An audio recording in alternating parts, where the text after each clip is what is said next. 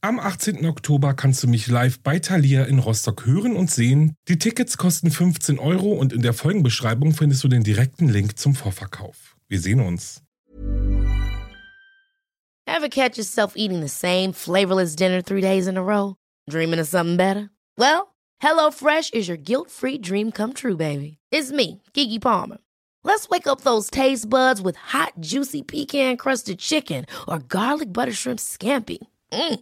Hello Fresh. Stop dreaming of all the delicious possibilities and dig in at HelloFresh.com. Let's get this dinner party started.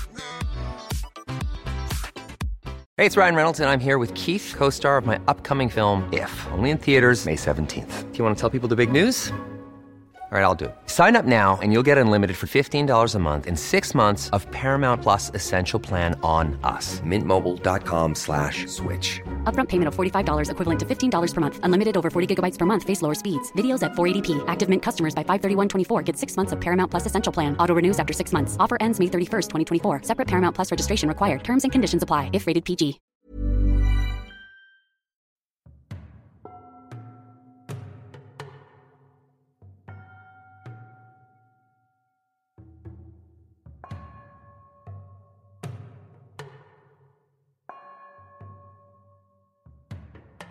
Hallo und herzlich willkommen zurück bei Wahre Verbrechen. Ich bin Alex und ich freue mich heute über sehr viele Dinge. Ganz besonders natürlich darüber, dass ihr wieder eingeschaltet habt oder aber neu dabei seid. Vielen, vielen Dank dafür, aber auch für eure lieben Nachrichten und euren Support und für eure Bewertungen bei Apple Podcasts zum Beispiel. Vielen Dank dafür. So, Kommen wir aber jetzt zum nächsten Punkt, denn heute ist der Tag gekommen. Wir befinden uns im fünften Teil meiner kleinen Sommerserie rund um die Alcázar-Morde. Ich freue mich ehrlich gesagt ein bisschen darüber, dass jetzt nun noch die letzten Puzzleteile zusammengefügt werden und es in Richtung Ende geht. Und da wird es einigen bestimmt genauso gehen. Wir haben ja nun schon vier Teile hinter uns und irgendwie mag man gar nicht glauben, dass da jetzt noch so viel mehr kommen kann. Aber so ist es es ist noch so viel passiert in Alcázar, das kann man sich eigentlich gar nicht vorstellen. Aber nun gut, bevor es losgeht, gibt es noch zwei Hinweise. Einmal schaut in die Folgenbeschreibung, dort findet ihr die Triggerwarnungen. Und wenn ich von den Opfern spreche, spreche ich oft von die Mädchen, die Freundinnen, die Teenagerinnen. Das mache ich, um euch nicht mit noch mehr Namen zu verwirren und ist in keinster Weise respektlos gemeint. Bevor die Folge jetzt gleich beginnt, freue ich mich, auch in dieser Folge wieder meinen Supporter Koro begrüßen zu dürfen, bei dem ihr, by the way, mit meinem Code Verbrechen 5% auf euren gesamten Einkauf spart. Da kommt jetzt ein kurzer Werbeblock und danach geht es direkt los mit dem großen Finale dieses Falls. Diese Folge wird unterstützt von Coro. Die Coro Drogerie ist der Place to be, wenn es um faire, natürliche und qualitativ hochwertige Lebensmittel geht. Coro bietet eine riesige Auswahl an tollen Produkten, die in meiner und vielleicht auch in eurer Küche nicht mehr wegzudenken sind. Von Vollkornnudeln über Dinkelmehl bis hin zu Kakaobohnen und gelatinefreien Gummibärchen. Es bleibt kein Wunsch offen. Dazu gibt es viele tolle Rezepte, Zubereitungshinweise in Form von Videos und sogar einen Koro Ernährungspodcast. Und bei all dem handelt Koro nach fünf selbst auferlegten Grundprinzipien. Qualität, kurze Handelswege, Großpackungen, faire Preise und Transparenz. Denn alle Produkte sind IFS und biozertifiziert. Es werden unnötige Handelswege vermieden. Coro vertreibt bewusst viele Produkte in Großverpackungen, hält die Preise für Käufer und Hersteller fair und setzt auf klare Transparenz, was bedeutet, ihr könnt jeden einzelnen Handelsweg zurückverfolgen. Ich persönlich freue mich wirklich sehr über die Zusammenarbeit mit der Coro Drogerie und denke, dass auch ihr wirklich zufrieden sein werdet. Schaut also unbedingt mal bei Coro vorbei und macht euch selbst ein Bild. Ich darf Coros Produkte auch immer fleißig testen und werde euch in meiner Insta-Story immer mal wieder Produkte vorstellen und mit meinem Code Verbrechen spart ihr 5% auf euren gesamten Einkauf. Alle Infos zu Koro findet ihr nochmal in meiner Folgenbeschreibung. Schaut einfach mal vorbei. Viel Spaß beim fairen Einkaufen. Und jetzt geht es los mit dem Fall.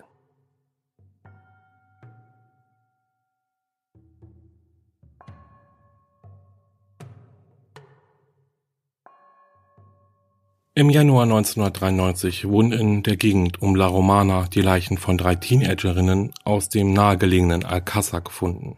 Toni, Miriam und Desiree waren am 13. November 1992 auf dem Weg zu einer Party verschwunden. Nur wenige Stunden später war nicht nur ganz Alcázar auf der Suche nach den drei Freundinnen, sondern ganz Spanien. Bis zum Fund der Leichen sind gut zwei Monate vergangen. Zwei Monate der Sorge, des Leids und der Hoffnung das Verschwinden der Mädchen wurde zu einem der größten vermissten Fälle, die Spanien bis dahin und auch darüber hinaus jemals erlebt hatte. Nicht einmal zwei Wochen sind vergangen, bis die Kleinstadt Alcázar, die bis zum November 1992 wohl kaum jemand außerhalb von Spanien kannte, zu einem Drehpunkt für Reporter, Nachrichtensprecher und Kamerateams wurde. Im Mittelpunkt der Aufmerksamkeit standen die drei Familien der Vermissten, die auf Schritt und Tritt verfolgt wurden.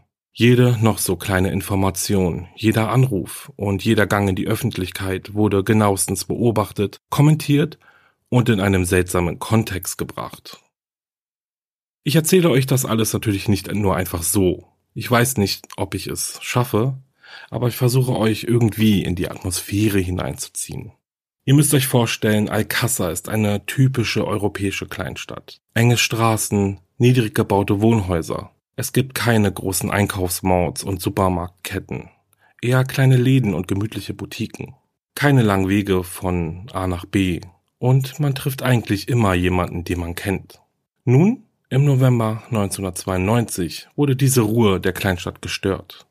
Die Straßen waren versperrt von den Transportern der Filmteams. Überall waren Kameras, überall Mikrofone, überall neue Menschen, die mit Fotokameras, Stift und Schreibblock durch die Straßen liefen und gefühlt jeden ansprachen, der ihnen in die Quere kam, Fragen stellten und anschließend reißerische Zeitungsartikel veröffentlichten. So etwas hat Alcázar noch nie erlebt. Und klar, je präsenter solch ein Fall in den Medien ist, desto größer ist die Wahrscheinlichkeit, dass aufmerksame Mitbürger und Mitbürgerinnen bei der Suche helfen. Doch was ist, wenn die erhoffte Hilfe ausbleibt und man plötzlich merkt, dass es um anderes geht, als darum, den trauernden Familien Trost zu spenden? Was ist, wenn irgendwie alles aus dem Ruder läuft?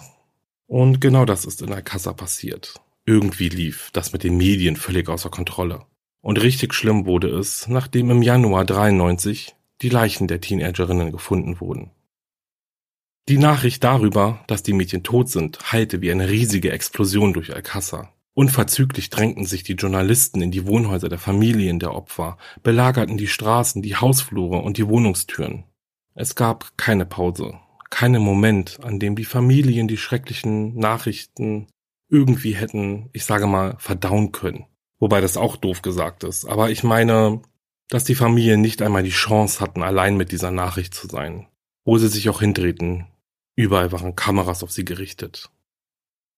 Und jetzt kommt es. Noch bevor die Autopsieberichte veröffentlicht waren, noch bevor die Guardia Civil eine öffentliche Erklärung abgab, waren es die Journalisten, die den Familien mit vorgehaltenen Kameras über die schrecklichen Details informierten. Teils Wahrheit, ganz viel Gerüchte.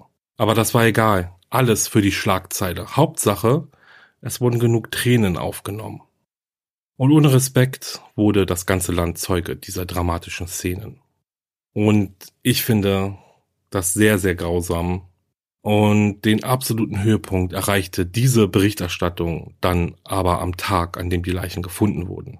Über diese Live-Sendung habe ich euch ja bereits schon im ersten oder zweiten Teil erzählt. Mit dieser Sendung, so kontrovers sie auch diskutiert wurde, endete dann das Ganze aber nicht.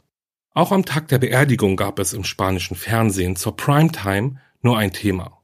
Alcázar in voller Trauer, die Straßen voll, also wirklich voll, voll, voll von Menschen, die den Verbliebenen Kraft spenden und die Opfer verabschieden wollten. Und auf der anderen Seite stand die Presse in voller Aufregung, denn heute war ein ganz besonderer Tag. Und das ist jetzt absolut sarkastisch gemeint. Denn anstatt den Trauernden jetzt ein wenig Freiraum zu lassen, wurde dieser Tag zu einem Spektakel im spanischen Fernsehen gemacht. Ich weiß nicht, ob ihr diese Berichterstattungen kennt, wenn zum Beispiel ein Mitglied des britischen Königshauses heiratet. Wenn ja, dann wisst ihr, was damals in Alcázar los war. Die komplette Beerdigung wurde auf diversen Sendern live übertragen. Gefüllt mit fragwürdigen Berichterstattungen über die Tat und deren Hintergründe. Gerüchte und Vermutungen statt Wahrheit und Fakten. Aber das kennen wir ja jetzt nun schon. Zur besten Sendezeit gab es Wiederholungen in Form von dramatischen Zusammenschnitten. Also alles in allem war es wirklich schon sehr, sehr geschmacklos, was da ablief. Tatsächlich war es dann auch so, dass sich Jahre später diverse Medienhäuser öffentlich zu den Geschehnissen in Alcázar meldeten und sich entschuldigten. Ihnen selbst ist ihre unprofessionelle Vorgehensweise rückblickend sehr unangenehm, hieß es. Diese Statements flatterten der Reihe nach rein, nachdem die Presse und die Medien von seitens der Regierung, aber auch aus dem Ausland gerügt wurden und unzählige Beschwerdebriefe aus der Bevölkerung bei den Zeitungen und Fernsehsendern eingingen. Auch wenn es damals noch nicht so bezeichnet wurde, denke ich, kann man sagen, dass es einen richtigen Shitstorm gab. Okay, das war mein Statement dazu und jetzt geht es weiter, denn wir stehen kurz vor dem großen Prozess gegen Miguel Ricard, der als einziger wegen der brutalen Ermordung an Toni, Desiree und Miriam vor Gericht steht. Wie Miguel Ricard zum Hauptverdächtigen in diesem Mordfall geworden ist, das habe ich euch ja schon in den letzten Teilen erzählt. Warum er aber erst im Mai 1997, also erst über vier Jahre nachdem er festgenommen wurde, vor Gericht stand, das lag unter anderem an einem sehr wichtigen Grund. Seine Geständnisse waren ja eher ein großes Hin und Her als ein handfester Beweis. Bei der Menge an Versionen blickt man hier nämlich schon fast gar nicht mehr richtig durch. Dieser wichtige Grund aber, wieso sich der Prozess unter anderem so lange hingezogen hatte, war die Forschung. Vor allem im Bereich der DNA-Analyse.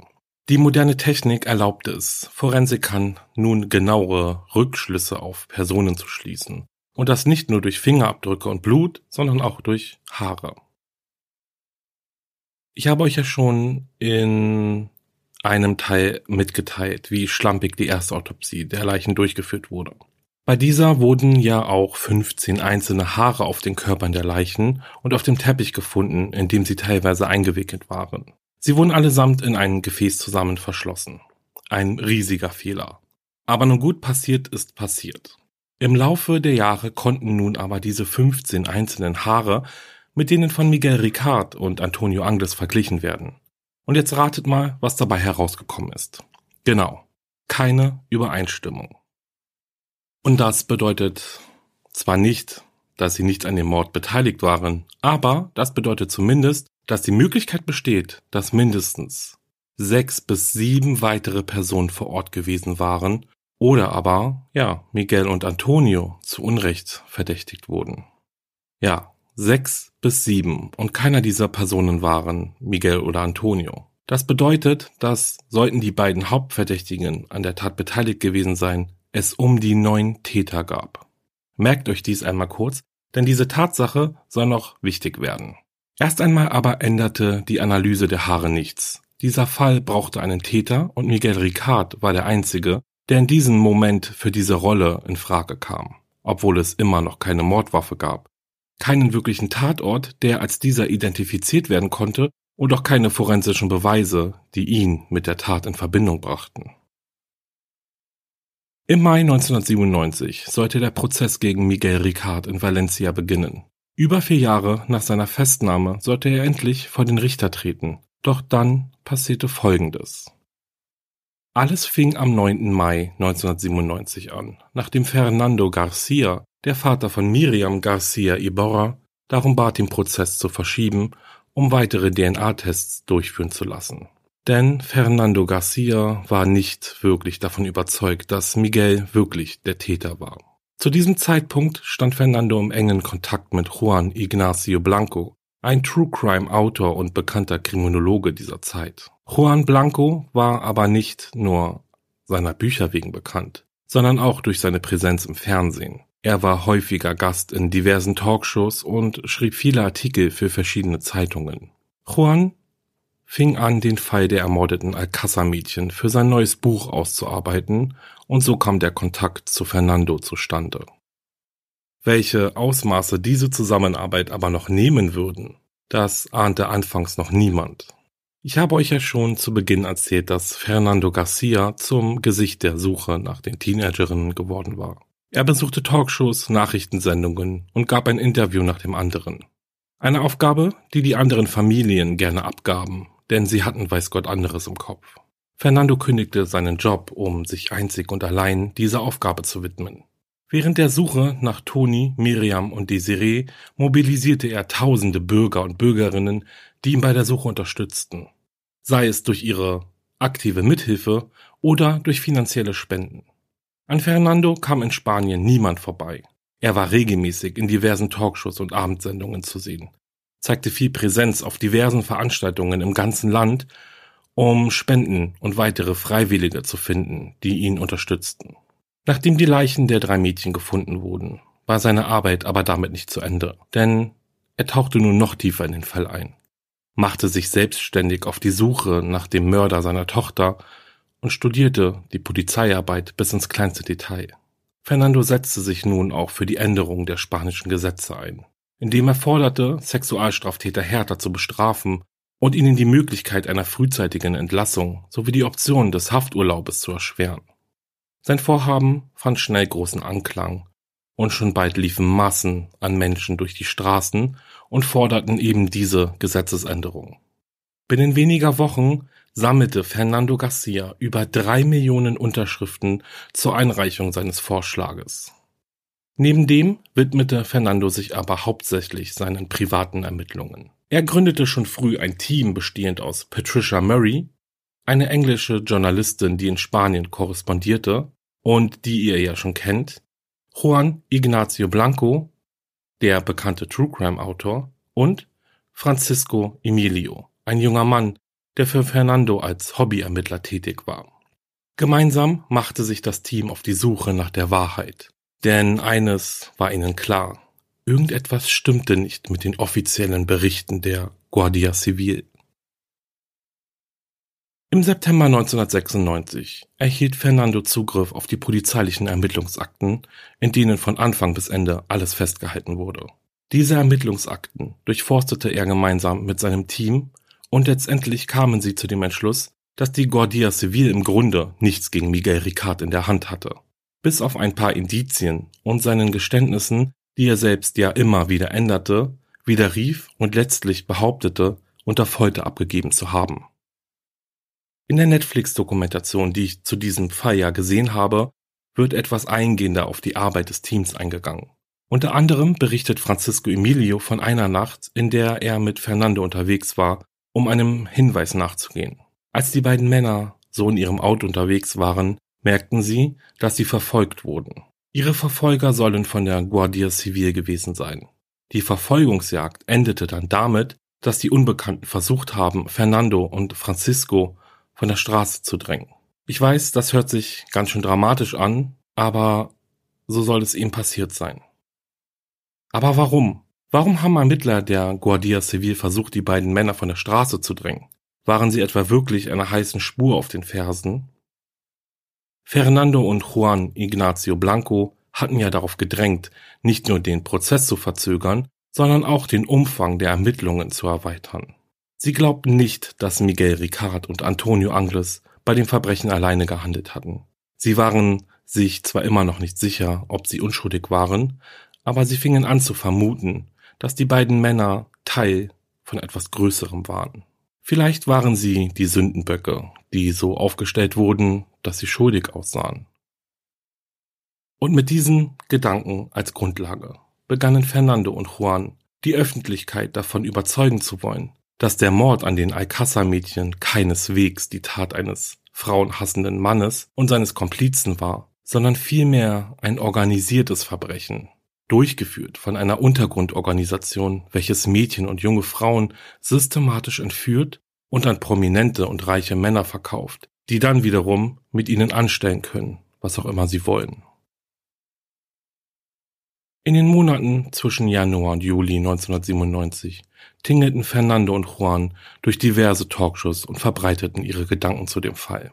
Sie sprachen offen über ihre Gedanken, also darüber, dass Miguel und Antonio vielleicht schuldig waren, aber definitiv nicht alleine agierten, und dann beschuldigten sie hochrangige Politiker, Teil der Organisation zu sein, die seine Tochter und ihre Freundinnen verkauft und umgebracht hatten. Im Rahmen dieses Kreuzzuges, sage ich jetzt mal, kam es dann eines Abends zu einem riesengroßen Eklat.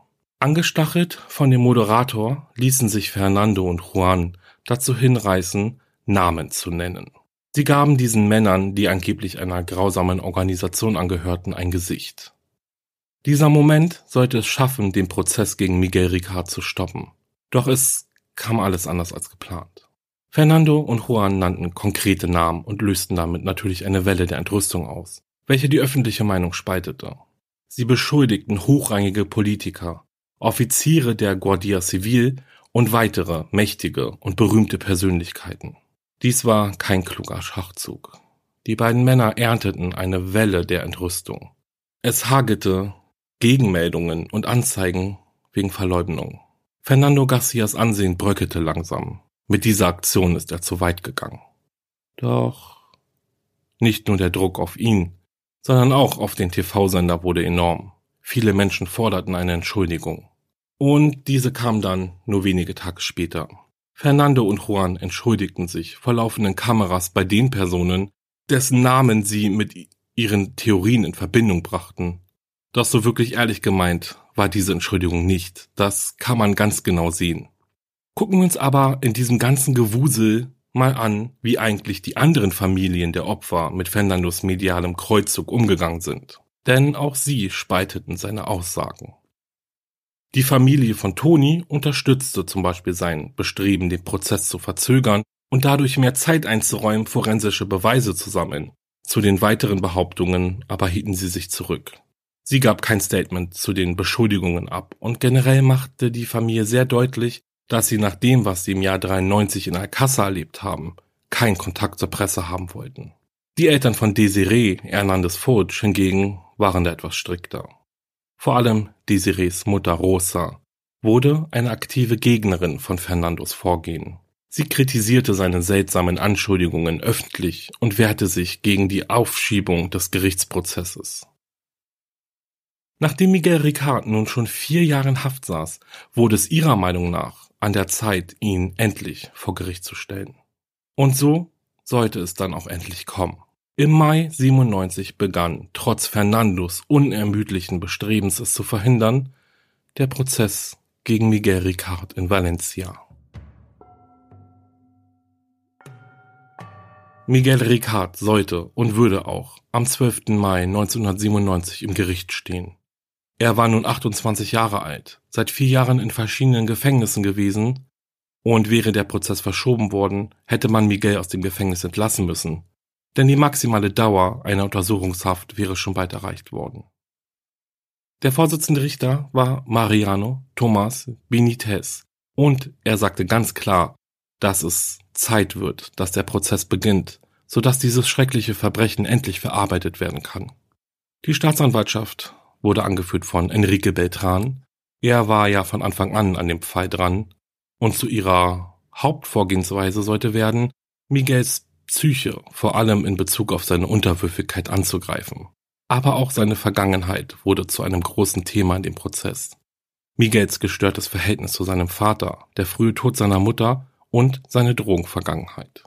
All dies sollte dabei helfen, aufzudecken, dass Miguel Ricard eine unterwürfige Persönlichkeit hatte und er es genoss, von Antonio Angles dominiert worden zu sein und er jeden seiner Befehle bereitwillig befolgt hatte. Und Miguel bis sein Anwaltsteam stand, war es ein langer Weg. Zu Beginn der Ermittlungen gegen ihn wurde ihm die Pflichtverteidigerin Anna Boyd Duarto zugesprochen, welche nur wenige Tage später durch Vincenta Sanchez Riduara ausgetauscht wurde. Auch diese ging nach nur wenigen Stunden und Joaquim Comins Tello rückte nach. Endlich ein Anwalt, der sich für seine Interessen einsetzte. Also das könnte man meinen. Doch Bereits im November 93 hatte Miguel beim Gericht beantragt, seinen Anwalt abzusetzen. Als Grund gab er mangelndes Vertrauen zwischen ihm und seinen Anwalt an. Sein Gesuch wurde abgelehnt und im November 94 versuchte Miguel es erneut. Dieses Mal gab Miguel an, sein Anwalt hätte nicht genug Erfahrung. Und er hatte Erfolg. Denn in Spanien galt damals das Gesetz, dass ein Verteidiger mindestens fünf Jahre Erfahrung vorweisen musste, um jemanden zu verteidigen, dem oder der mindestens sechs Jahre Haft drohten. Doch auch mit dem Rückzug von Joaquin Tello wurde es nicht ruhiger. Insgesamt sieben Anwälte kamen und gingen. Und Miguel gab immer wieder dieselben Gründe an. Mangel an Vertrauen oder Mangel an Erfahrung. Und so bekommt man doch irgendwie den Eindruck, dass Miguel vielleicht gar kein Anwalt wollte, oder? Nun ja, letztendlich wurde am 7. Januar 97, also nur vier Monate vor Prozessbeginn, sein Anwalt Manuel Lopez Alemanza engagiert. Neben diesen wurde übrigens auch ein Ersatzanwalt ernannt, also nur für den Fall, dass Lopez Alemanza aus irgendeinem Grund zurücktreten musste. Und so begann der bis heute berüchtigste Strafprozess der spanischen Kriminalgeschichte. Unter diesen Umständen nicht wirklich gut für Miguel Ricard. In vier Monaten musste sein Anwalt über 8000 Dokumente sichten, darunter Expertenmeinungen und Miguels Geständnisse. Alles, was sich innerhalb der letzten vier Jahre angesammelt hatte. Eigentlich eine unmögliche Aufgabe, doch Miguel schien es ja irgendwie so gewollt zu haben. Der Prozess dauerte fast drei Monate und verteilte sich auf 14 Tage im Mai, 15 Tage im Juni und 20 Tage im Juli. 49 Verhandlungstage. Eine richtige Hausnummer, oder?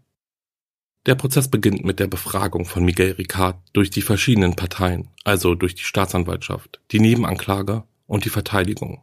Miguel musste sich nach und nach den vielen Fragen stellen und hatte natürlich per Gesetz das Recht zu schweigen. Ich empfehle euch in diesem Punkt noch einmal die Netflix-Dokumentation, die wirklich sehr detailliert auf diesen Prozess eingeht. Ich werde das hier in diesem Podcast in diesem Rahmen natürlich jetzt leider nicht so eingehend schaffen. Wichtig zu wissen ist aber, dass der Prozessauftakt von einem ordentlichen Knall begleitet wurde. Denn neben der Verteidigung plädierte auch der Nebenkläger auf Miguels Unschuld. Und das ist schon ein riesiges Stück. Das gab es in einem spanischen Gerichtssaal zumindest bis dahin noch nie. Aber irgendwie sollte dies auch keine große Überraschung sein, denn der Nebenkläger war Fernando Garcia. Und dieser war ja sowieso nicht von der Schuld Miguel Ricards an dem Mordfall überzeugt. Miguels Verteidigung arbeitete mit dem, was sie hatte, oder besser mit dem, was die Staatsanwaltschaft nicht hatte, nämlich keine physischen Beweise, die sicher belegen konnten, dass Miguel an irgendeinem Verbrechen beteiligt war, gewesen war, genauso wie Antonio Angles. Es gab im Grunde nichts bis auf Indizien und Miguels Geständnisse. Und Antonio, das wissen wir ja, wurde seit März 1992 offiziell nie wieder gesehen, also schon Monate vor dem Mord. Zudem wies die Verteidigung auf frühere Berichte über eine mögliche Gruppe hin, die kurz nach dem Verschwinden der Teenagerinnen gemacht wurden. Demnach rückte eine Gruppe mittelalter Männer aus der Stadt Silla in den Fokus. Sia ist eine kleine Stadt, nur wenige Kilometer von Alcázar entfernt. An dem Tag, an dem die Leichen gefunden wurden, wurde neben Miguel Ricard auch ein Mann aus Sia festgenommen. Sein Name wurde nie bekannt gegeben, und nachdem Miguel verhaftet und als möglicher Täter präsentiert wurde, verschwanden auch die Berichte über den Mann und die Gruppe aus Sia aus den Medien. Und das trotz dessen, dass der Mann fünf weitere Namen bekannt gegeben haben soll, die zu dieser Gruppe von Männern gehört haben sollen. Außerdem ging die Verteidigung sehr eingehend auf den einzigen Beweis ein, der die Ermittler zu Miguel und Antonio geführt hatte, nämlich dieser Krankenhauszettel. Dabei argumentierte sie vor allem eine wichtige Tatsache, über die sich einige von euch sicherlich auch schon Gedanken gemacht haben. Wie wahrscheinlich ist es, dass ein Zettel Papier, das in Stücke gerissen ist, an solch einem Ort wie die Gebirge von La Romana, den Witterungen ausgesetzt, und zwar von November bis Januar, also den Wintermonaten, an diesem einem Ort liegen bleibt. Und ich verstehe diesen Punkt, denn ich meine, wir reden von einem offenen Gebiet, wirklich im Winter, wo es regnet oder zumindest ja Winde wehen, starke Winde, stärkere Winde zumindest. Ist es da nicht eher wahrscheinlicher, dass dieser Zettel weggeweht worden wäre? Und hier ein kleiner Fun Fact nebenher. Tatsächlich gab es über die Jahre einige Menschen, die dieses Szenario, so nenne ich das jetzt mal, getestet haben. Und alle haben davon berichtet, dass ihr Zettel verschwunden ist und teilweise nicht einmal einen halben Tag an der Stelle liegen geblieben ist. Versteht mich jetzt wirklich nicht falsch, möglich ist alles. Ich denke, das haben wir hier ja alle schon des Öfteren erlebt. Aber dennoch ist das alles schon eher etwas sehr, sehr unwahrscheinlich, dass dieser Zettel eben über Monate an diesem Ort liegen geblieben ist.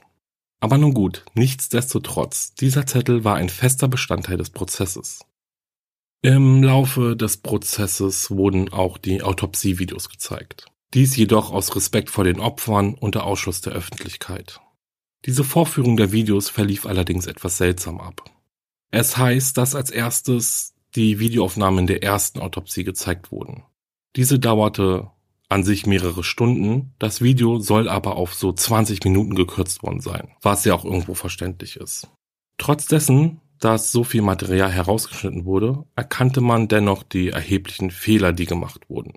Und ich weiß, wir reden immer von Fehlern, aber man darf trotzdem auch andererseits nicht vergessen, ähm, klar, es gab offensichtlich Fehler, aber zum Beispiel diese Waschung, die findet nach einer Autopsie ja eigentlich immer statt, so wie ich jetzt rausgefunden habe. Und ich denke, es kann gut sein, dass man in der Zeit, wo die erste Autopsie stattgefunden hat, noch nicht wusste, dass es eine zweite geben soll. Also, ne, aber man redet, es wird immer davon geredet, dass die erste Autopsie einfach unheimlich viel falsch gemacht hat.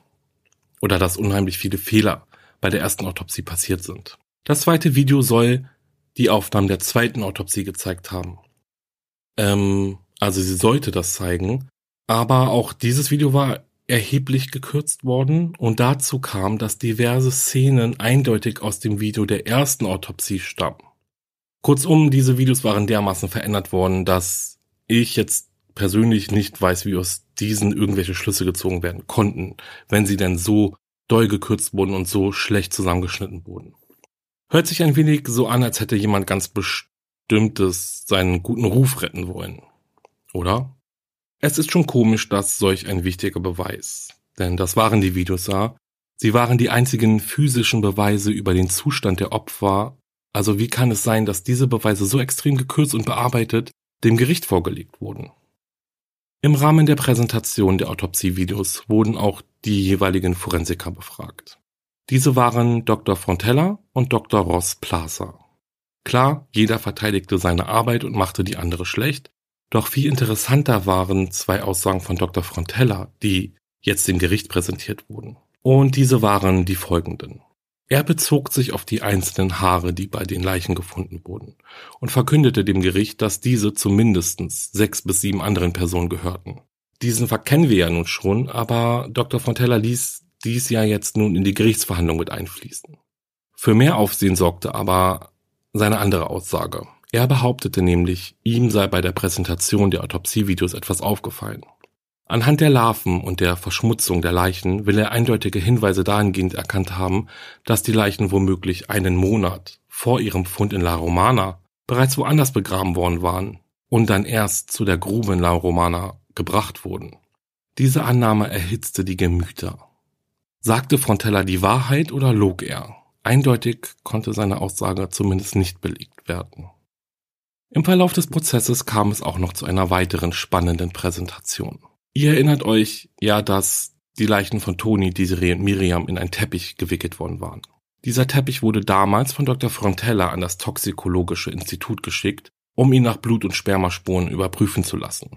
Das Institut hat offiziell keine Hinweise gefunden. Das bestätigt das Institut auch oder die Vertreter auch im Gerichtssaal. Im Rahmen von Fernandos privaten Ermittlungen hat er des Öfteren die Herausgabe des Teppichs gefordert. Er selbst wollte ihn nach Spuren überprüfen lassen. Dr. Frontella aber gab den Teppich nicht frei. Irgendwann hieß es dann sogar, dass der Teppich von dem Toxikologischen Institut verbrannt worden war. Nun aber wurde dieser Teppich dem Gericht präsentiert. So wie er einst gefunden wurde. In der Dokumentation berichten zwei Reporterinnen, die an den Verhandlungstagen teilnahmen, dass, so wie der Teppich in den Gerichtssaal getragen wurde, sich ein schrecklicher Geruch ausbreitete. Offiziell blieb es übrigens dabei. Es wurden keine Spuren auf dem Teppich gefunden. Richtung Ende des Prozesses kamen Miguels diverse Geständnisse ins Spiel. Ein entscheidender Moment. Staatsanwalt Enrique Beltran erklärte, dass diese vielen verschiedenen Versionen von Miguels Geständnissen wie eine Wiedergeburt des jeweils vorherigen wirkten. Und darauf bin ich ja schon intensiv eingegangen. Miguel erklärte nochmals vor Gericht, dass diese Geständnisse erzwungen worden waren. Er durfte nicht schlafen, bekam kein Essen, kein Trinken. Ihm wurde gedroht, er wurde geschlagen und letztlich sah er keinen anderen Ausweg aus seinem Schlamassel als zu gestehen. Um seine Glaubwürdigkeit zu bestätigen, wurde Dr. Ross Plaza in den Zeugenstand gerufen. Er untersuchte Miguels Gesundheitsstatus regelmäßig und nun gab er vor Gericht unter Eid an, dass ihm keine Verletzungen, Blutergüsse oder Prellungen an Miguel aufgefallen seien. Dies war Miguels einzige Chance, denn ihm und seine Aussage glaubte man nicht. Dr. Ross Plaza hätte seine Aussage bestätigen können. Stattdessen aber ließ er ihn wie ein Lügner aussehen. Und noch etwas Skurriles aus dem Prozess. Es wurden diverse Familienmitglieder von Antonio Angles verhört. Ihnen wurden die Tonbandaufnahmen abgespielt, in denen ein Mann nach El Rubio fragt, wenn ihr euch erinnert. Das habe ich euch ja in der ersten Folge erzählt. Ein Mann rief an, fragte nach El Rubio und er sollte Cornflakes und Milch zu einem gewissen Ort bringen. Enrique, Kelly, Maurizio und Neusser Angles allesamt waren da. Und allesamt gaben an, sich nicht sicher zu sein, ob es sich bei dem Anrufer um ihren Bruder und Sohn Antonio Angles handelte. Heute sind wir ja etwas schlauer. Kelly hat ja in der Netflix-Dokumentation detailliert darüber berichtet, wie Antonio durch ihr Zimmerfenster verschwunden ist. Und auch Neusser ließ kein gutes Haar in ihrem Sohn. Vor Gericht im Jahr 97 aber schützten sie Antonio. Die Familienmitglieder gaben auch an, dass Antonio zum Beispiel auch nie gewalttätig war. Und was meint ihr? Also mit dem Wissen von heute, irgendwie schienen sie ja einen Grund dafür gehabt haben, Antonio zu schützen. Und jetzt stellt euch mal vor, also nur wenn ihr bereit für eine weitere Theorie seid, stellt euch mal vor, die Familie hatte zu diesem Zeitpunkt Kontakt mit Antonio. Also das würde ja ein bisschen was erklären, oder? Aber hey, dafür gibt es keinerlei Hinweise und das war jetzt wirklich auch nur so ein Gedankenspiel von meiner Seite aus. Nun ja, am 5. September 97 endete der Prozess nach 49 Prozesstagen und Miguel Ricard hatte das letzte Wort. Der ganze Prozess wurde natürlich von den Medien begleitet. Es wurde live aus dem Gerichtssaal berichtet und es gab regelmäßig Spezialsendungen zur Primetime im spanischen Fernsehen. Das kennen wir ja mittlerweile alles schon. Nun, wo dieses Spektakel, muss man ja sagen, zu Ende geht, waren alle gespannt auf Miguels Schlussworte. Was wird er wohl sagen? Gibt er seine Beteiligung an den Morden nun zu? Wird er sich bei den Familien entschuldigen? Und Miguel? Er kostete dieses Interesse an seiner Person vollkommen aus und stachelte die Journalisten sogar an. Er behauptete, dass er eine Menge zu sagen hätte. Nachdem der Richter ihn fragte, was seine letzten Worte vor der Urteilsverkündung wären, sagte er dann aber nur, dass er unschuldig sei. Genauso wie sein Anwalt bereits sagte. Der Prozess wurde beendet. Miguel Ricard wurde aus dem Gerichtssaal geführt. Vor den Saal wartete eine Meute von Reportern und Miguel Ricard stellte sich vor die Kameras. Und dann machte er irgendwie etwas Seltsames. Er lud die Journalisten ein, ihm im Gefängnis zu besuchen, sollte er verurteilt werden. Denn dann könne er endlich reden. Dies haben ihm nämlich seine Anwälte verboten. Hm. Okay. Im Oktober ist es dann soweit. Der Tag, an dem der Vorsitzende Richter Mariano Tomás Benitez über Schuld oder Unschuld entscheidet, ist gekommen. Es war die Sensation des Jahres in Spanien. Die Öffentlichkeit wartete gespannt auf das Urteil und somit darauf, dieses schreckliche Verbrechen endlich abschließen zu können. Ich weiß nicht, wie viel Hoffnung Miguel Ricard gehabt hatte, vielleicht doch freigesprochen zu werden. Aber mich würde es auch nicht wundern, wenn er gar keine hatte, denn wirklich gut hat es für ihn nie ausgesehen. Miguel wird wegen der Entführung, Ermordung, Vergewaltigung, sexueller Nötigung, der Vertuschung eines Mordes und wegen des unerlaubten Besitzes einer Schusswaffe zu einer Haftstrafe von insgesamt 170 Jahren verurteilt. Und damit würde er niemals wieder die Außenwelt zu sehen bekommen. Doch mit Miguel Ricards Verhaftung endet dieser Fall noch nicht. Das wäre ehrlich gesagt auch zu einfach gewesen, oder? Ich meine, wofür denn diese ganzen Teile? In diesem Abschnitt schauen bzw. hören wir uns mal an, was nach dem Prozess noch alles so passiert ist. Und eigentlich würde all dies noch eine weitere Folge füllen. Auch hier ist es wieder so, dass es sein kann, dass die Ereignisse nicht in der korrekten chronologischen Reihenfolge sind. Denn so ganz einfach ist das hier alles gar nicht. Also, nur einen Tag nach Prozessende beriefen Fernando Garcia und Juan Ignacio Blanco eine Pressekonferenz ein. Sie beide stellten in dieser Fernandos Stiftung vor, die Eltern und Angehörigen von vermissten Personen unterstützt. Egal ob finanziell oder psychologisch. Fernando ist zu einer Art Supervater mutiert. Die spanische Bevölkerung liebte ihn, und wer, statt er, könnte anderen, die ähnliches erlebten, besser helfen? Es gab aber auch entschiedene Gegner, die der Meinung waren, Fernando würde allmählich zu weit gehen. Eine dieser Gegnerinnen war Rosa Hernandez, Desiris Mutter. Ihr wisst, sie war nie so wirklich Fernandos Meinung, schon als er dafür gekämpft hatte, den Prozess gegen Miguel Ricard zu verhindern. Nun, wo Fernando aber seine Stiftung ins Leben rief und diese auch mit Desiree bewarb, schob sie ihm einen Riegel vor. Rosa verbot ihm und auch Juan Ignacio Blanco, ihre Tochter in irgendeiner Weise mit ihren Vorhaben in Verbindung zu bringen. Im Jahr 98 kam es dann aus der Richtung Fernando und Juan zu einem ordentlichen Skandal. In diesem Jahr veröffentlichte Juan Ignacio Blanco sein Buch mit dem Titel Que paso en Alcázar, also Was geschah in Alcázar. Das Buch war vollgepackt mit bekannten Informationen und gewagten Gegenargumentationen. Es sollte ein Buch sein, welches die miserable Ermittlerarbeit aufdeckt und welches die wildesten Theorien über die wirklichen Täter verbreiten sollte. Es war ein Kassenschlager. Von einem satanischen Kult ist die Rede, welcher wilde Tiere auf die Mädchen losließ. Von einem pädophilen Ring ist die Rede, welchem hochrangige öffentliche Personen beiwohnen. Für all dies soll Juan auch die Beweise haben. In dem Buch kritisiert er enorm die Arbeit der Guardia Civil und beschuldigt Staatsanwälte und Richter, Beweise vertuscht zu haben. Er geht auf Ermittlungsfehler, erzwungenen Geständnisse und eine auffällig sture Haltung dem gegenüber, was den oder die Täter angeht, ein. Juan Ignacio Blanco beschreibt in dem Buch seine eigene Recherche und er begeht einen großen Fehler. Oder auch nicht. Ich denke, das kann man sehen, wie man will. Aber zumindest veröffentlicht er bisher verdeckte und unveröffentlichte Ermittlungsinformationen, einschließlich Fotos der drei Leichen. Und Desiris Mutter Rosa traute ihren Augen kaum, als das Buch erschien. Sie war entsetzt über die Aufmachung und über die ungesicherten Informationen, und so reichte sie eine Klage gegen den Autor ein. Und hier möchte ich kurz mal einhaken. Wie seht ihr das? Also ich bin hier ein wenig zwiegespalten. Ich verstehe Rosa, sie wollte mit diesem Verbrechen abschließen und mit der Inhaftierung des Täters sollte dieser Prozess für sie beginnen.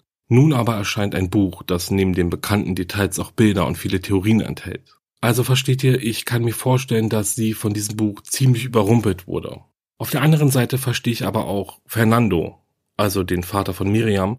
Zum einen hat er seit über fünf Jahren nichts anderes mehr getan, als den Verbrechen auf die Spur zu gehen. Und zum anderen finde ich, sind seine Zweifel gegenüber den Ermittlungen ja irgendwo auch berechtigt. Ich meine, selbst im Gerichtsprozess konnte Miguel Ricard ja nicht eindeutig die Tat bewiesen werden. Es gibt halt tatsächlich diverse Ungereimtheiten in diesem Fall. Aber wie dem auch sei, es waren nicht die Theorien, die Juan Ignacio Blanco und Fernando Garcia in dem Buch veröffentlicht haben, die dazu führten, dass die spanische Regierung im August 1998, also nur drei Monate nach der Veröffentlichung des Buches anordneten, das Buch aus allen Geschäften zurückzuziehen und zu vernichten. Boom. Und das ist doch echt mal ein richtiger Knaller, oder? Ich meine, stellt euch das mal vor, ein Buch wird von der Regierung verboten. Das bedeutet, da muss ja wirklich so einiges drin gestanden haben, was ziemlich viele Personen verärgert haben muss.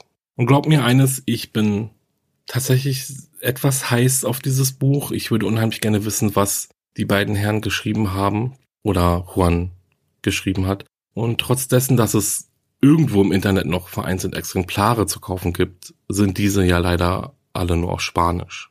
Andererseits denke ich aber auch, dass es schon sehr gefährlich ist, Informationen bzw. Theorien in die Welt zu streuen, für die es nicht wirklich viele Belege gibt. Und ich will jetzt nicht von Verschwörungstheorien sprechen, aber wir bekommen ja aktuell mit, was es bedeuten kann, wenn Theorien als die einzige Wahrheit präsentiert werden.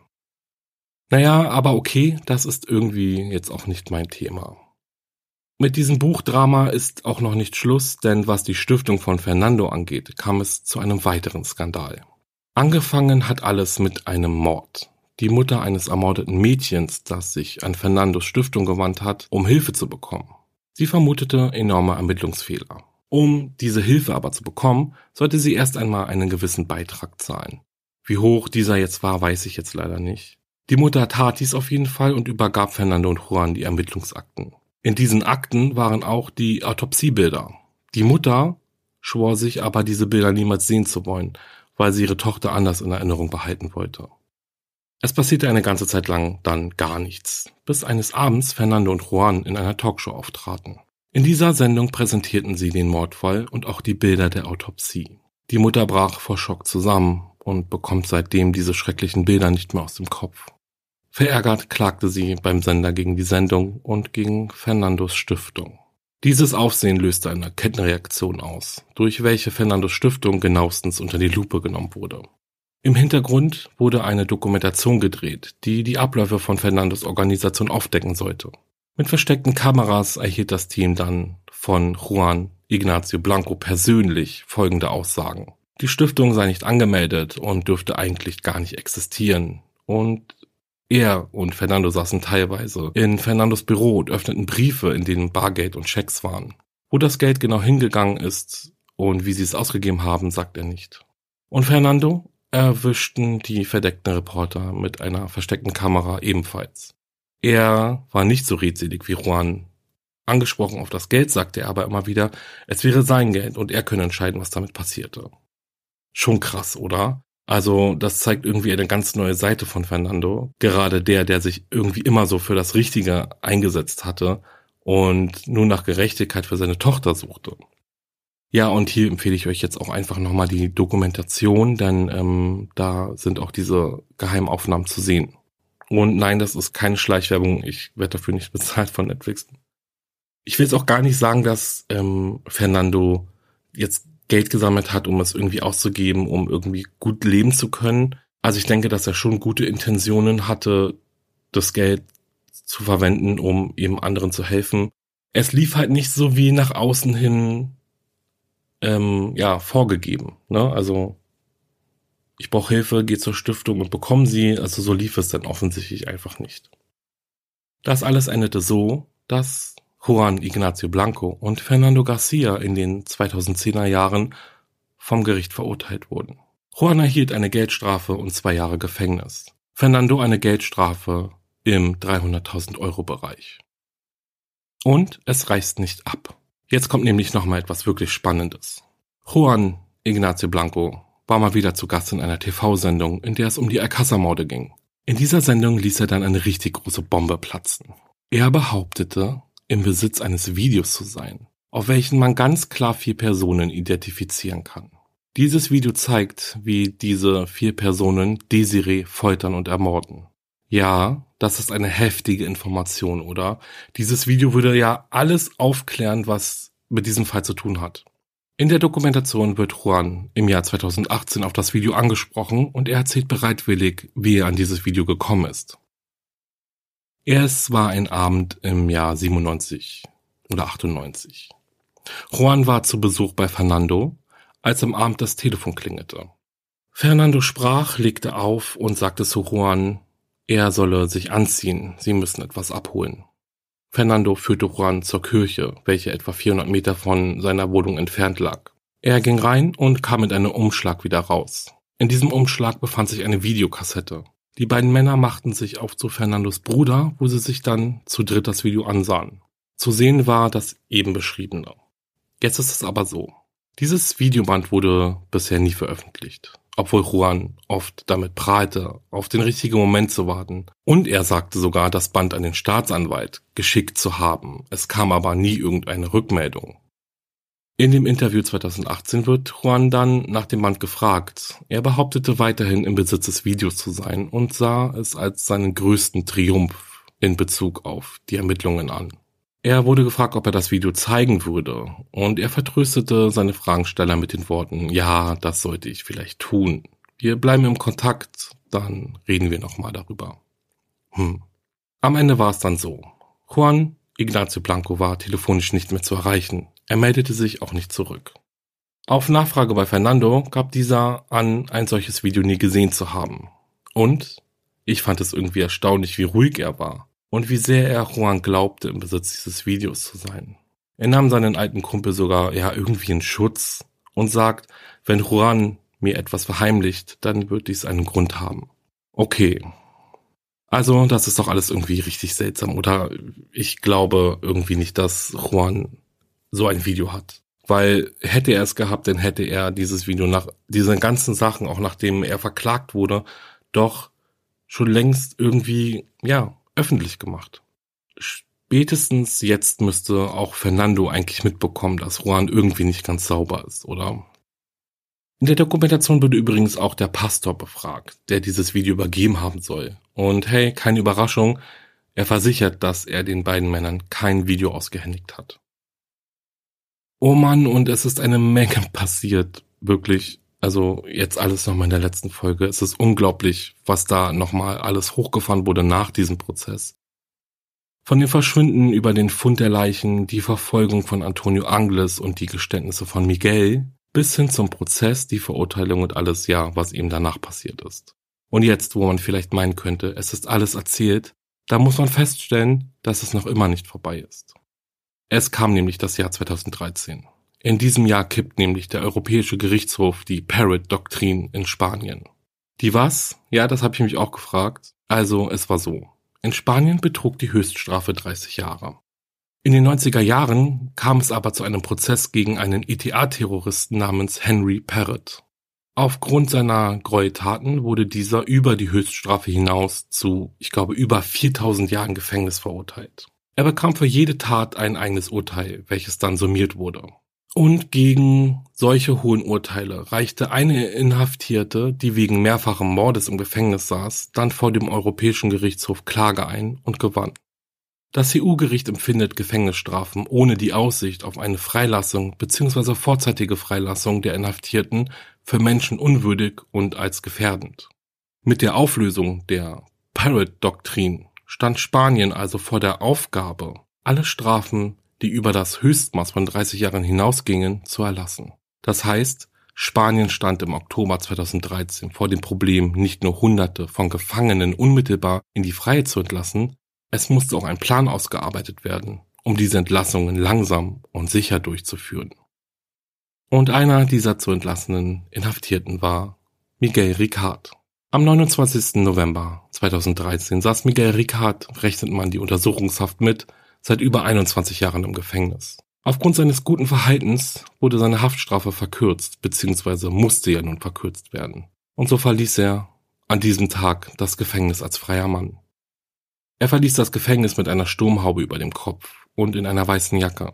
Verzweifelt versuchte er den Massen an Reportern zu entkommen, die ihn verfolgten und tausende Fragen stellten. Miguel schaffte es in ein Taxi und ließ sich zum Bahnhof fahren. Doch auch dort wurde er von den Reportern verfolgt. Irgendwann war er so verzweifelt, dass er versuchte, über die Gleise zu entkommen. In einem Moment griff er sogar nach einer Eisenstange, um sich verteidigen zu können. Die Bahnhofspolizei führte ihn gemeinsam mit der Guardia Civil wieder zurück auf den Bahnhof, wo er in den nächsten Zug in Richtung Madrid einstieg. In der Dokumentation kommt heraus, dass ihn ein Reporter in den Zug folgte und es sogar schaffte, ein Gespräch mit ihm zu führen. Irgendwann stieg Miguel aus und dann verschwand er irgendwie von der Bildfläche. Die Familien der drei Opfer, Toni, Miriam und Desiree, versuchten nach den brutalen Morden und dem Prozess ihr Leben irgendwie weiterzuleben. Im Falle von Desirees Mutter Rosa jedoch hatte sie ein weiteres Schicksal zu ertragen. Nur ein knappes Jahr nachdem sie ihre Tochter verloren hatte, starb ihr Ehemann an einer Krankheit. Seitdem hatte sie nicht mehr neu geheiratet. Über ihren Kampf gegen Fernando Garcia und Juan Ignacio Blanco habe ich euch ja bereits erzählt. Im Jahr 2005 verklagte Rosa den spanischen Staat, weil dieser Antonio Angles im März 92 Hafturlaub gewährte. Im Grunde lautete ihre Anklage, hätte Antonio Angles keinen Hafturlaub bekommen, wäre diese schreckliche Tat womöglich nie passiert.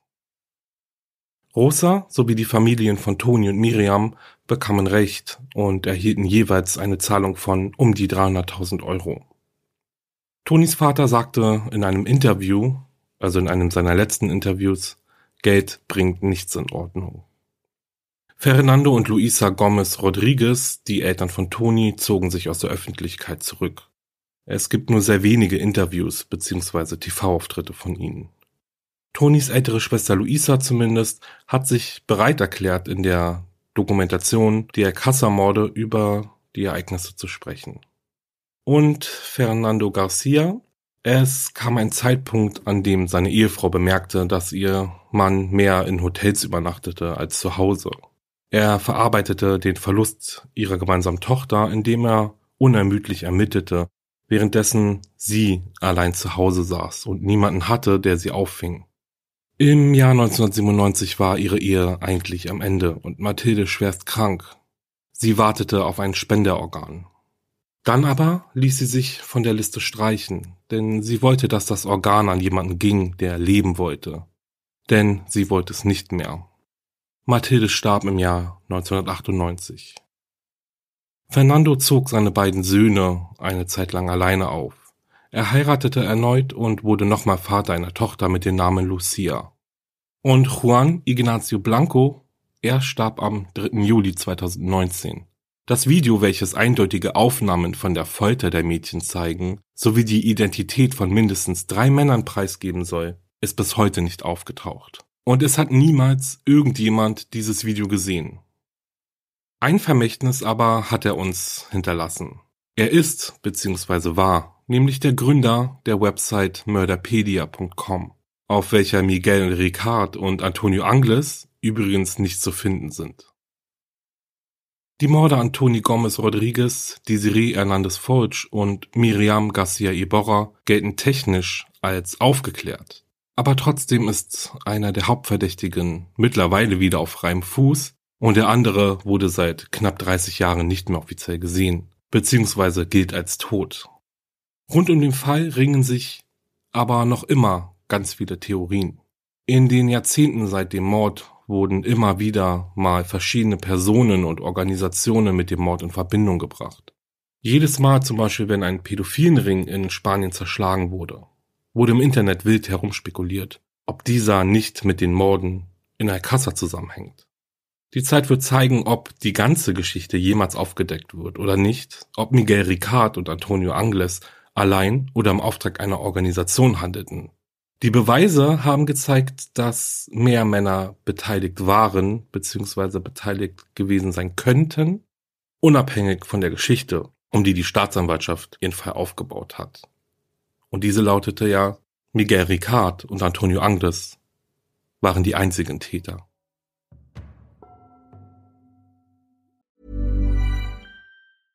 Ever catch yourself eating the same flavorless dinner three days in a row? Dreaming of something better? Well, HelloFresh is your guilt-free dream come true, baby. It's me, Kiki Palmer. Let's wake up those taste buds with hot, juicy pecan-crusted chicken or garlic butter shrimp scampi. Mm. Hello Fresh. Stop dreaming of all the delicious possibilities and dig in at HelloFresh.com. Let's get this dinner party started.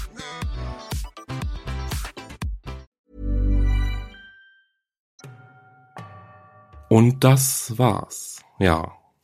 Fünf Teile, die, wie ich finde, es auch wert waren, denn rund um diesen brutalen und auch mysteriösen Kriminalfall ist einfach unheimlich viel passiert, oder? Wir sind ja nun teilweise wirklich sehr detailliert viele verschiedene Wege mitgegangen, also von den Ermittlungen, die Pressearbeit über die Geständnisse von Miguel bis hin zu Fernandos Arbeit und dann dem Prozess. Und wie ja schon oft gesagt und wie es ja auch deutlich geworden ist, ist dieses Verbrechen unheimlich grausam gewesen. Das, was Toni, Miriam und Desiree passiert ist, ist einfach nur schrecklich und so wie ich denke, für die Familien kaum auszuhalten. Ich finde, in diesem Fall ist dieses Nachleben auch extrem deutlich geworden und es ist einfach herzerreißend so deutlich mitzubekommen, wie sehr ein einziger Abend oder sogar ein einziger Moment so viele Leben verändern kann. Kommen wir da direkt mal zu Fernando Garcia. Er war ja immer sehr präsent, was ich persönlich auch sehr bemerkenswert finde. Er hat vom ersten Augenblick an nicht aufgegeben, seine Tochter zu finden und später auch nicht aufgegeben, ihre Mörder hinter Gitter zu bringen. Und ich denke, man kann schon sagen, dass er sein Ziel immer vor Augen hatte. Er hat ja auch einiges bewirkt. Ich meine, er hat eine Gesetzesänderung in Gang gebracht. Er hat unheimlich viele Menschen mobilisiert, sie vereint und sie mitgenommen auf die Suche nach der Wahrheit, beziehungsweise seiner Wahrheit. Ja, ich denke aber auch, dass er an irgendeinem Zeitpunkt die Kontrolle verloren hat. Also so wirkt es ein bisschen. Ja, er ist so irgendwie zum Spielball der Medien geworden, kann man vielleicht auch ein bisschen sagen, ne? Weil und seines engsten Vertrauten Juan Ignacio Blanco natürlich. Ich glaube halt nicht mal, dass Fernando nicht wirklich an seine Theorien geglaubt hat, aber ja, seine Sicht für andere Wahrheiten, sage ich mal, wurden schon ganz schön vernebelt. Und ja, dann hat er ja auch noch Juan Ignacio Blanco neben sich, der meiner Meinung nach schon sehr verschwörerisch unterwegs war. Ja, was meint ihr? Also hattet ihr auch das Gefühl, ich meine, diese Geschichte mit dem Video, welches er angeblich hat, welches den ganzen Fall hätte in eine andere Richtung aufklären können. Und ja, veröffentlicht hat er es nie. Es gibt niemanden, der dieses Video je gesehen hat.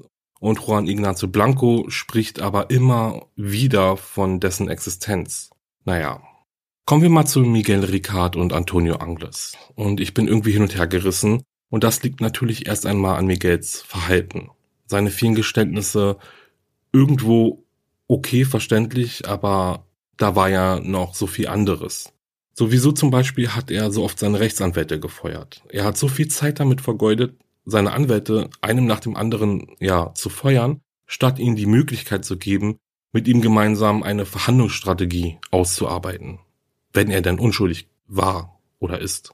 Ich meine, Miguel war von A bis Z niemals mit irgendeinem Anwalt oder einer Anwältin zufrieden. Bis zum Schluss, selbst da nicht, da hat er noch kurz vor dem Gerichtsprozess irgendwie einen neuen Anwalt zugewiesen bekommen. Und da springe ich dann auch gleich mal in die Ermittlungen und die Autopsien und den Prozess. In meinem Outro in den letzten Folgen bin ich da ja schon auf einiges eingegangen. Dass es ziemlich grobe Fehler bei den Ermittlungen gab, das lässt sich ja nicht leugnen. Spannend ist auf jeden Fall, dass es tatsächlich keine eindeutigen Beweise gibt. Also bis heute. Es gibt einfach nichts, das darauf hinweist, dass Miguel an den Morden in irgendeiner Art und Weise beteiligt gewesen war. Einzig und allein bleiben halt die Indizien und hier vor allem dieser Krankenhausbericht. Aber was ist mit diesen einzelnen Haaren, die weder Miguel noch Antonio zugeordnet werden konnten? Waren womöglich ja eben doch mehr Menschen involviert als nur die beiden Hauptverdächtigen? Das ist einfach eine Frage, die man sich immer wieder stellt, wenn es um diesen Fall geht. Und dann aber frage ich mich, wenn dem so war, warum hat Miguel nie sein Schweigen gebrochen? Also zumindest dann nicht mal, wo er noch die Aussicht darauf hatte, niemals wieder aus dem Gefängnis rauszukommen und irgendwie alleine für alles zu büßen. Ja, und diese Frage lässt halt sehr viel Spielraum für Theorien, aber das ist ja, ein, denke ich, auch ein bisschen normal. Dass Miguel unschuldig ist, das glaube ich persönlich nicht. Ich habe es ja schon erwähnt in einem anderen Outro. Ich frage mich halt, wenn Miguel wirklich rein gar nichts mit dem Mord zu tun gehabt hätte, warum hat er dann gestanden, statt darauf zu pochen, unschuldig zu sein? Er hat sich ja immer in eine Rolle gesetzt, wo er dabei war, wo die Morde passiert sind oder das Verbrechen passiert ist. Also niemals, dass er überhaupt gar nicht da war. Ja, bis auf das eine Mal, wo er ja gesagt hat, er wäre Essen gewesen. Es gibt keine Aussagen darüber, dass er in irgendeiner Weise versucht hat, aber klar zu machen, dass die Ermittler womöglich den Falschen haben. Und ich denke, jetzt mal beiseite, ob er aktiv beteiligt war oder im Auto saß. Irgendwie wird er auf jeden Fall involviert gewesen sein. Dass Miguel durch das neue Gesetz der Europäischen Union frühzeitig entlassen wurde, brachte den Großteil der Bevölkerung natürlich zum Kochen und ließ den Fall der Akassa-Morde wieder aufleben. Dennoch, es gibt bis jetzt keine neuen Hinweise auf weitere Beteiligte und auch keine neuen Hinweise auf den Aufenthaltsort von Antonio Angles, der wiederum bei anderen Stellen ja auch als tot gilt. Na gut, ich denke, zu diesem Fall ist Stand heute alles gesagt, was man sagen kann. Ich bedanke mich fürs Zuhören. Wir hören uns in zwei Wochen wieder, dann wieder mit einem spannenden Kriminalfall, der nicht in mehrere Teile aufgeteilt sein wird. Ich verabschiede mich jetzt von euch. Wenn euch mein Podcast gefällt, dann abonniert ihn doch bitte. Schreibt auch gerne eine Bewertung, also da, wo es möglich ist. Und besucht meine Instagram-Seite wahre-verbrechen-podcast. Lasst ein paar Herzen für mich da. Schreibt mir auch gerne, Habt aber bitte ein wenig Geduld, denn es ist gar nicht mehr so einfach, wirklich einzuantworten. Ich schicke euch jetzt einen Kuss und freue mich auf die nächste Folge mit euch. Bis dahin, bleibt sicher. Ciao.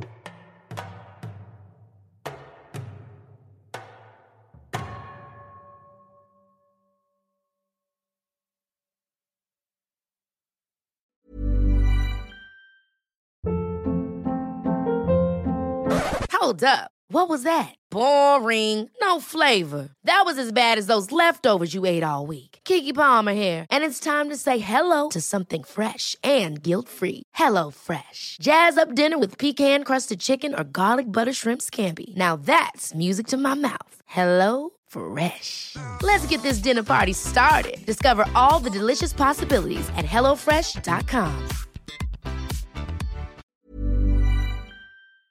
Höre jetzt die vierte und alle anderen Staffeln meines True Crime Podcasts Steigt nicht ein, exklusiv auf Podimo. Alle Infos findest du in der Folgenbeschreibung.